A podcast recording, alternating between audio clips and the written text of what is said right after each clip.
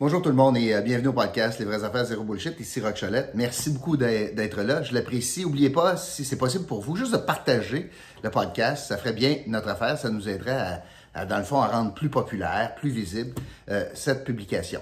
Aujourd'hui, j'ai deux sujets pour vous euh, en lien, notamment le premier sujet en lien avec la pandémie puis les taux de vaccination. Je vais vous dire que j'ai été très très surpris de lire ce que je viens de lire et je veux vous, en parler.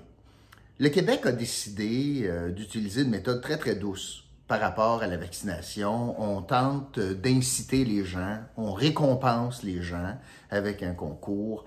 On y va vraiment avec une méthode douce euh, pour euh, tenter d'augmenter les taux de vaccination dans un seul but, de diminuer les effets très néfastes des hospitalisations des cas de COVID.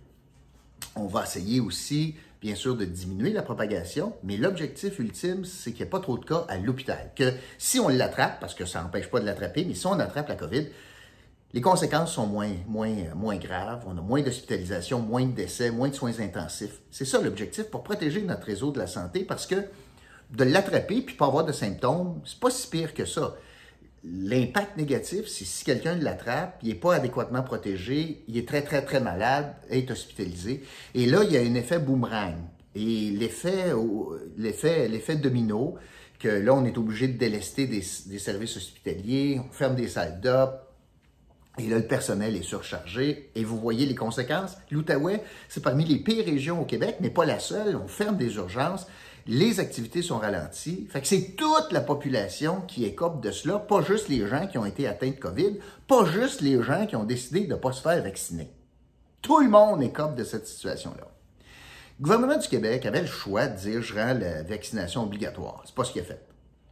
Euh, là, il va par, de façon douce, je le disais, mais aussi en disant, ben là, peut-être que je vais instaurer un passeport vaccinal, ce qui va donner des privilèges aux doubles vaccinés.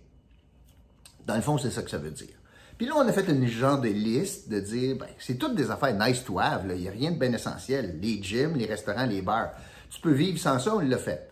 Fait que les doubles vaccinés, on pourrait avoir accès à cela, puis ceux qui ne le sont pas, ben, pourraient passer leur tour. La ville de New York vient d'instaurer ça.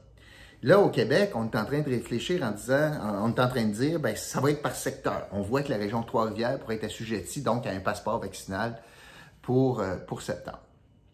Mais on est toujours dans la méthode douce. Pourquoi je vous parle de ça? C'est parce que on a des chiffres qui font peur, des chiffres qui font peur en termes de taux de vaccination dans le personnel de la santé. Et écoutez-moi bien, là, je ne peux pas comprendre comment l'Outaouais peut arriver avant-dernier au Québec en termes de taux de vaccination de la population qui travaille dans le réseau de la santé.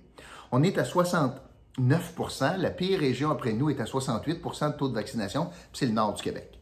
On s'entend qu'on n'a pas de commune mesure. Fait que par rapport à des grands, des grands centres, on est la pire région au Québec. OK, attends une minute là. Ça veut dire qu'il y a une personne, il y a, essentiellement 70% du monde vacciné, 69% du monde vacciné. Fait qu'il y en a 3 sur 10 qui rentrent travailler le matin dans le réseau de la santé qui ne sont pas vaccinés. 3 sur 10 pour une région qui est aux prises avec une pénurie de personnel, qui est parmi les régions les plus touchées par la pénurie puis l'exode vers, Ottawa, possiblement, mais l'épuisement professionnel, on ferme des urgences. Puis malgré ça, on est la pire grande région en termes de taux de vaccination. C'est quoi les effets de ça?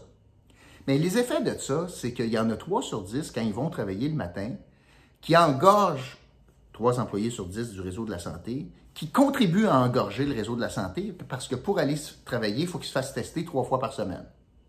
Fait que ça me prend du monde pour tester ce monde-là. Ça prend du monde qui font l'analyse. Puis ça se peut qu'il y ait du monde qui ressort positif de là, puis on est obligé de les garder à la maison. Alors que on pourrait éviter pas mal de cela si on avait des gens vaccinés. On est la pire région en termes de taux de vaccination chez le personnel de santé, puis on est parmi les pires régions fragilisées en matière de santé. Pourquoi ça n'a pas de bon sens, ça? Comment ça se fait qu'il n'y a personne qui met son pied à terre en disant on est en train de s'auto-plure de bananiser, là? on est en train de créer notre propre malheur. Si j'ai trois employés, c'est le pire score au Québec. Si j'ai trois employés sur dix qui rentrent travailler et qui ne sont pas vaccinés, pourquoi est-ce qu'on court après le trouble? Pourquoi est-ce qu'on court après le fait que ben, peut-être qu'ils ne pourront pas travailler, puis que j'engorge le système de santé? Ça me dépasse.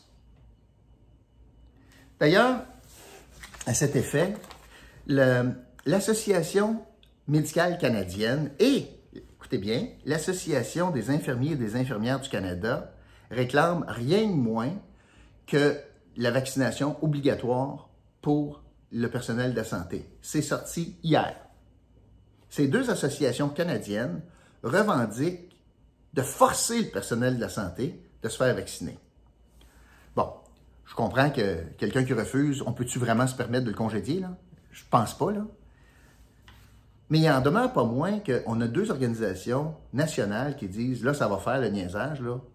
On ne peut pas se permettre ça avec le variant très contagieux de la COVID, avec le variant euh, Delta on ne peut pas se permettre ça. D'ailleurs, je vais vous citer euh, la docteure Anne Collins, qui est présidente de l'Association médicale canadienne. Et elle dit ceci, en tant que professionnel de la santé, nous avons le devoir fondamental de veiller à la santé de nos patients et du public. Nous avons un bon volume de données confirmant l'innocuité et l'efficacité des vaccins. Pour les professionnels de la santé qui sont à la tête des campagnes de vaccination, rendre celles-ci obligatoires est une mesure appropriée et la bonne décision à prendre. On fait valoir donc la docteure. Alors, est-ce qu'on est rendu là? Peut-être. J'ai peur des effets pervers. On ferait quoi avec quelqu'un qui dit non? Je vais le perdre.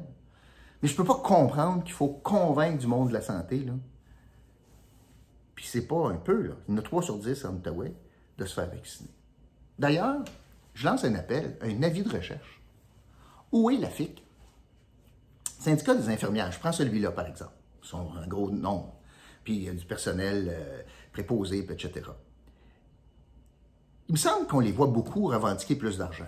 Ah, ça, là, le monde syndical pour demander des meilleures conditions, là, puis dénoncer ce qui se passe, puis c'est épouvantable, puis on est brûlé, puis on n'est pas assez payé, puis c'est écœurant le temps supplémentaire obligatoire. Mais où est-il? Où est-elle, la FIC?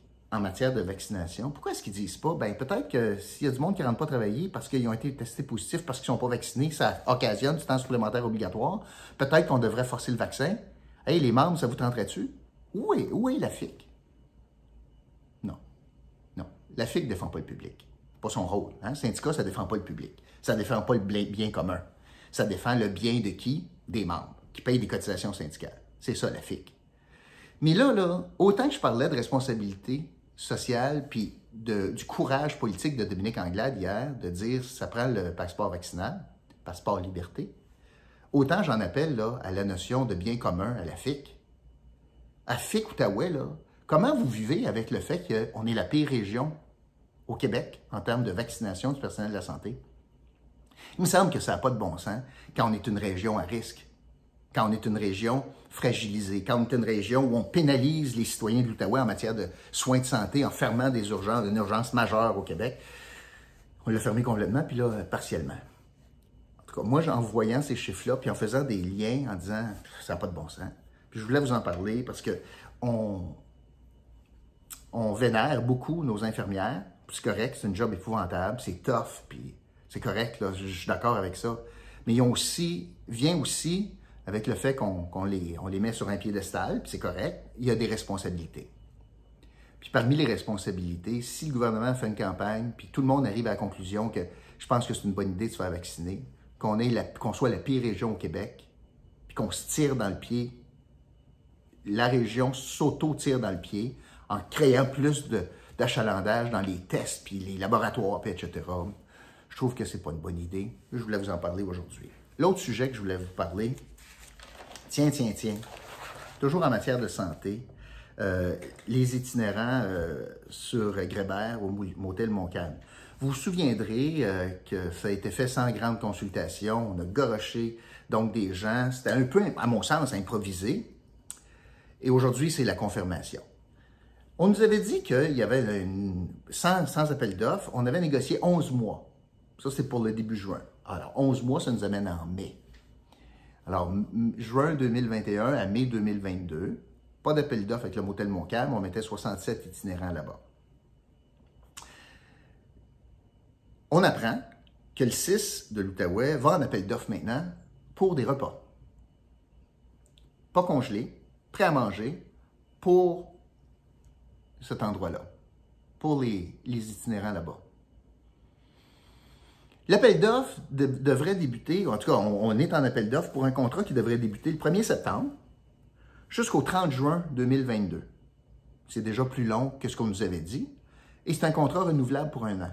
Donc peut-être jusqu'en 2023. Alors pourquoi est-ce que le 6 a caché la vérité? Première question.